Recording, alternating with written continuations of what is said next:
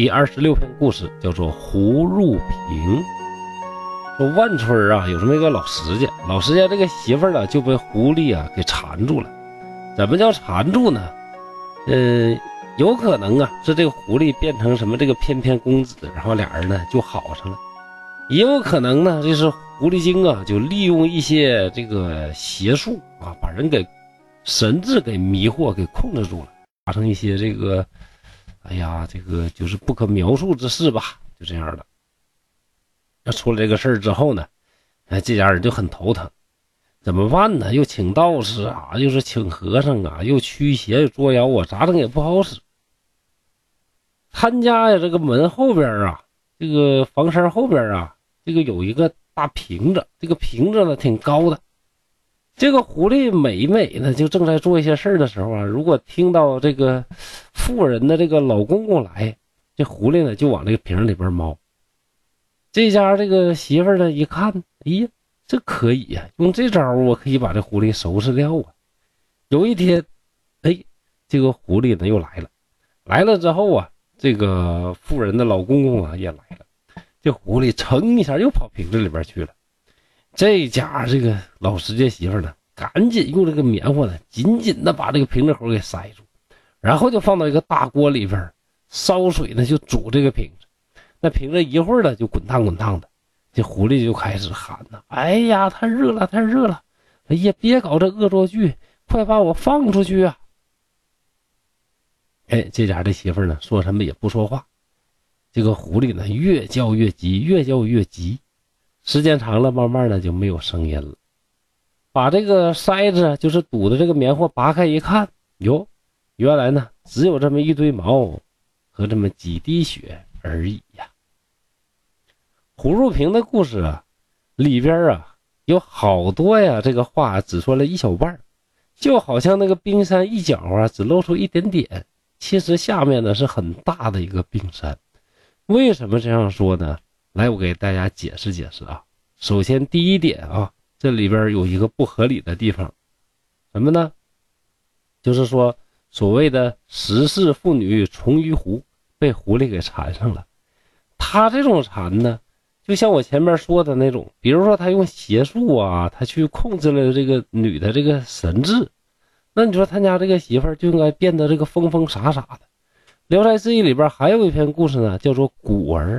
这个古文里边呢，他那个妇人被狐狸缠住之后呢，就会变得这个疯傻，哎，自己也不知道自己咋回事被人狐狸啊这个收拾的不行不行的啊，被狐狸呢控制住了，那是这种。那这里边这个故事，葫芦瓶故事里边的这个媳妇呢，哎，她的神智非常的清醒，说明啊，狐狸呢并没有用，呃，这个法术或者是邪术的来对她进行控制，对吧？那也就是说呢，抛掉这种可能的话，那他是怎么被狐狸缠住的呢？恐怕最初呢，就是因为这个狐狸啊变成翩翩公子，所以呢才跟这个石家的这个媳妇呢发生了这种不可描述这种关系，对吧？再加上呢，这个故事里边还有一个描述很明显，就是在故事的从头到尾呀，这短短九十多个字，没有提到这个媳妇儿她老公为什么不在家。那他俩为什么不在一起？为什么经常这个妇女独居？出事了之后呢？出来人看谁看呢？她老公公看。那也就说明什么？说明这家的这个丈夫啊，男主人呢，有可能是经商的，或者做什么是常年不在家里边的。而《聊斋志异》里边啊，这种常年不在家里的商人呢，呃，这个很常见。为啥呢？因为两点：第一，蒲松龄他老爹就是经商的啊，经常不在家。第二，蒲松龄呢也跟自己的妻儿啊不在一起生活，所以顺理成章的故事里边啊，这家男主人也不在家。通过以上的推论，我们可以很明确的知道什么呢？就是这个老石家这个媳妇儿啊，她为什么被狐狸缠住？不是因为这个狐狸啊使用了什么样的这个特殊的邪术，而是因为他两个人是你情我愿的啊，这个是很明显的，这是第一点。第二个故事里边一个不合理的地方就什么呢？狐狸呢被困在瓶子里边，他喊的是什么呢？说：“哎呀，太热了，你别跟我玩这恶作剧呀！”哎，这句话进一步的说明了什么呢？为什么狐狸呢认为这个妇人不会把他干掉呢？因为他俩是有感情的，对吧？是有感情的。可能呢，是因为什么？最开始啊，这个狐狸啊和这个老石家这个媳妇呢，发生那些事情的时候，两个人是你情我愿的。但是后来逐渐的呢，这个老石家媳妇呢，想摆脱掉狐狸的纠缠，怎么摆也摆脱不掉，没办法了。最后呢，就用这种计策呀，把这个狐狸给干掉了。那这个呢，就是我对于这一篇故事的这个看法啊。当然呢，所谓冰山一角，我们只能看到冰山上边露出来一小角，里边究竟是啥意思呢？咱们也不知道。本着我这个原则呢，是不解读啊，不改编，不删减的，不应该解读的这么多。但是想来想去，这篇故事啊，确实这么短，而且里边那个不合理的地方又那么的明显。要是不把它解释一下的话，大家可能肯可能就一走一过，一听就完事儿了，呃，这就有点可惜了这篇故事了啊。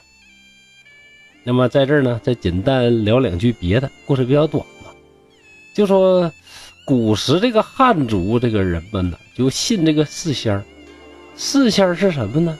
这个我们东北这块呢，就叫什么呢？就叫狐黄长蟒，这个是个仙儿。狐呢，不用说了，这个狐仙。咱这边叫什么胡山太爷呀、胡山太奶呀，那就是狐仙。传说还救过唐朝的皇帝呢。黄仙呢，当然就是黄鼠狼。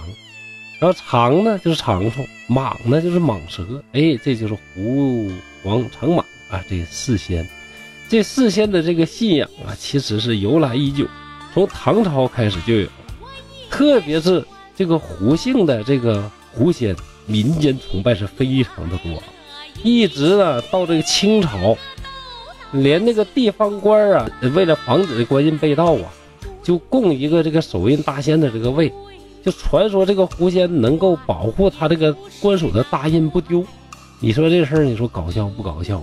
总之，这个狐仙呢，在中国人这个心目中的地位其实是非常高的，亦正亦邪。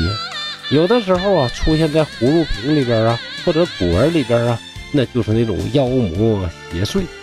当出现在焦挪那种故事里边呢，哎，就是美貌多情、侠义的这个女性。到了黄九郎里边呢，这狐仙又变成什么？变成这种蛊惑人心的这种英俊的少女啊。呃，所以说呢，由《聊斋故事》就能看出来，中国人呢对于狐狸的感情是多么的复杂。好，短短的一个小故事，说了这么多。有点违背我不解读的原则啊，但是，哎，就如鲠在喉，不吐不快嘛，希望大家能够谅解。好，今天的故事呢就到这儿了，谢谢各位，